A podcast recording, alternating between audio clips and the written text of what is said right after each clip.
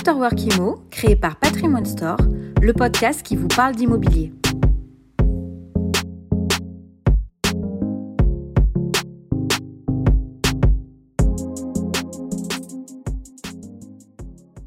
Bonjour, alors aujourd'hui on se retrouve pour une nouvelle vidéo un petit peu différente des autres, mais vous avez été nombreux et nombreuses à nous solliciter sur notre plateforme pour essayer de décrypter l'actualité et décrypter l'impact que peut avoir la crise ukrainienne sur l'immobilier en France. Faut-il craindre une récession? Faut-il craindre euh, des difficultés au niveau de l'immobilier? Et faut-il craindre pour ces investissements immobiliers? Euh, Nous allons bien sûr tenter de vous amener les clés de décryptage de l'actualité, essayer de manière pragmatique de vous amener quels peuvent être les, euh, les leviers ou en tout cas quels peuvent être les conséquences suite à cette crise. Ce qu'il faut comprendre aujourd'hui, c'est que la crise ukrainienne, voilà, l'invasion par la Russie fait suite à une crise profonde dans l'immobilier en France puisque on sort de la crise du Covid. La crise du Covid qu'est-ce qu'elle a engendré? Vous le savez, vous pouvez aller voir nos précédentes vidéos. Elle a engagé une pénurie euh, de matières premières, une augmentation de ses coûts de matières premières, des retards pour les chantiers et une pénurie de stock dans l'immobilier neuf. Mais c'est pas tout puisque vous avez eu aussi énormément de transactions immobilières l'an dernier, donc un peu plus d'un million euh, dans l'immobilier ancien. Vous avez euh, la transition écologique qui s'est mise en place pour la rénovation des passoires thermiques. Ça veut dire que 2021, entre les constructions neuves et la rénovation ancienne, il y a eu une énorme demande sur les matières premières. Ça a donc engendré énormément de surcoûts sur bon nombre de chantiers. Eh bien en fait, la crise ukrainienne, elle va renforcer malheureusement cette pénurie puisque euh, vous avez un des principaux pays producteurs de matières comme par exemple le bois ou le métal qui aujourd'hui est sanctionné par l'ensemble du monde et ne peut plus livrer euh, ses matières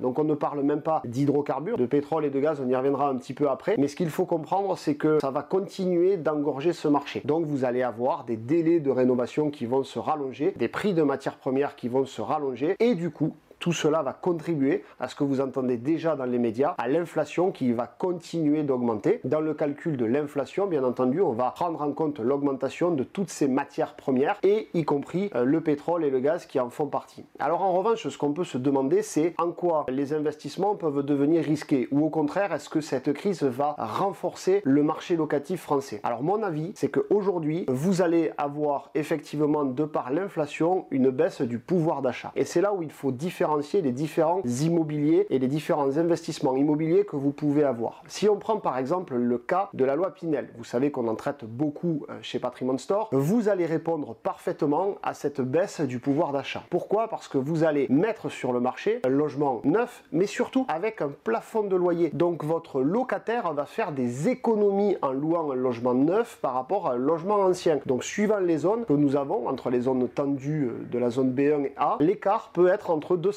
et 300 euros d'économie de loyer. Donc vous contribuez grâce à la loi Pinel à accroître le pouvoir d'achat de votre locataire. Donc ça c'est un excellent point. Vous n'allez pas avoir de turnover sur vos logements locatifs. Quels sont les autres points qui peuvent être impactés? Bah, Effectivement, celui auquel on pense, c'est la location meublée nue. C'est-à-dire vous avez un appartement, vous avez un effet d'aubaine, euh, vous vous dites que vous louez plus sur Airbnb suite à la crise du Covid et on met notre appartement en meublé parce qu'on peut le louer 2 ou 300 euros de plus. Alors attention, parce que justement, les locataires vont faire très attention à la proportion de loyer dans leur budget mensuel. Et plus vous allez être en concurrence avec d'autres meublés, et moins les locataires vont vous louer. Donc faites attention de calquer vos prix de meublé à des prix marchés et de ne pas enflammer ce montant de loyer parce qu'aujourd'hui, avec cette inflation et cette crise du pouvoir d'achat, les locataires vont rogner sur ce logement. Donc il peut y avoir potentiellement pour le meublé une petite, pas crise de rentabilité, mais en tout cas une petite baisse passagère de rentabilité qui fait suite déjà à l'afflux massif de logements meublés à l'année suite au Covid, puisque bon nombre de logements Airbnb ont été transformés en logements à l'année. Donc dans un pur court terme aujourd'hui, ce que l'on peut euh, décrypter pour vous, c'est ça. Ça va être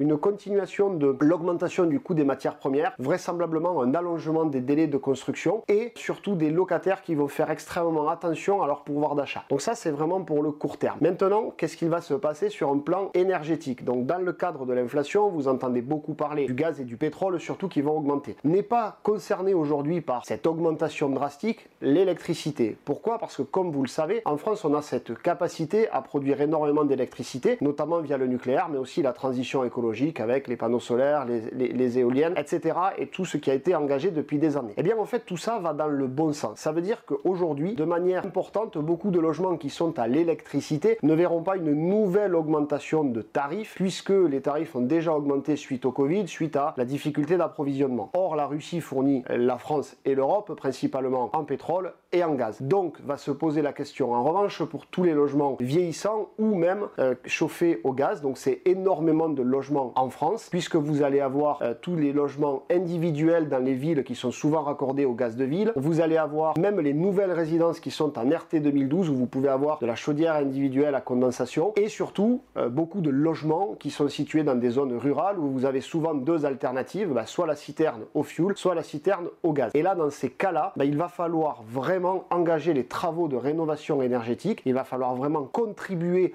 à faire cette transition parce que je vous le rappelle, elle a été initiée par le nouveau DPE, le nouveau, diagnostic de performance énergétique, ne prend pas simplement en compte l'isolation de votre logement, il prend aussi en compte ce que l'on appelle l'émission de gaz à effet de serre. Et vous avez le gaz et le fuel qui sont déjà depuis euh, quelques mois maintenant très mal notés, qui peuvent baisser votre norme thermique du logement. Donc ça veut dire que le choix qu'avait fait euh, le législateur de supprimer le gaz à terme d'ici 2025 euh, dans les copropriétés ou dans l'habitat est un choix qui s'avère aujourd'hui judicieux et payant puisque l'impact direct pour tous les propriétaires et locataires, ça va être un effet instantané de l'augmentation du prix du gaz. Je vous rappelle aujourd'hui juste que la France en stock disponible de gaz a soit 90 jours d'approvisionnement, soit 60 jours de consommation suivant comment on le voit. Donc il va falloir vite que la France trouve des moyens d'acquérir du gaz ailleurs pour que la facture énergétique liée au chauffage n'augmente pas trop. Un point positif, cette crise arrive quand même globalement à la fin de l'hiver, le printemps commence à arriver, donc normalement vous devriez quand même avoir un impact limité dans les prochains mois puisque le plus gros du froid est passé. Ça veut dire que si on projette cette crise ukrainienne sur le long terme, pour le logement, il faut donc encourager encore plus cette transition écologique. On y reviendra certainement dans une prochaine vidéo, mais il sera bon de se poser les questions. Peut-être passer à un modèle tout électrique et donc se pose la question est-ce qu'on aura assez entre l'automobile et le logement pour fournir de l'électricité à l'ensemble des personnes? Et comment réduire cette facture énergétique? En tout cas, pour vos investissements aujourd'hui, nous on reste convaincus que c'est le bon moment pour investir parce que l'inflation, lorsqu'il y a de l'inflation, l'immobilier est une très belle valeur refuge. Contrairement au placement financier où vous pouvez subir l'inflation, là vous allez la subir dans le bon sens puisque vous pouvez avoir des prix immobiliers qui augmentent. Donc aucune crainte aujourd'hui sur la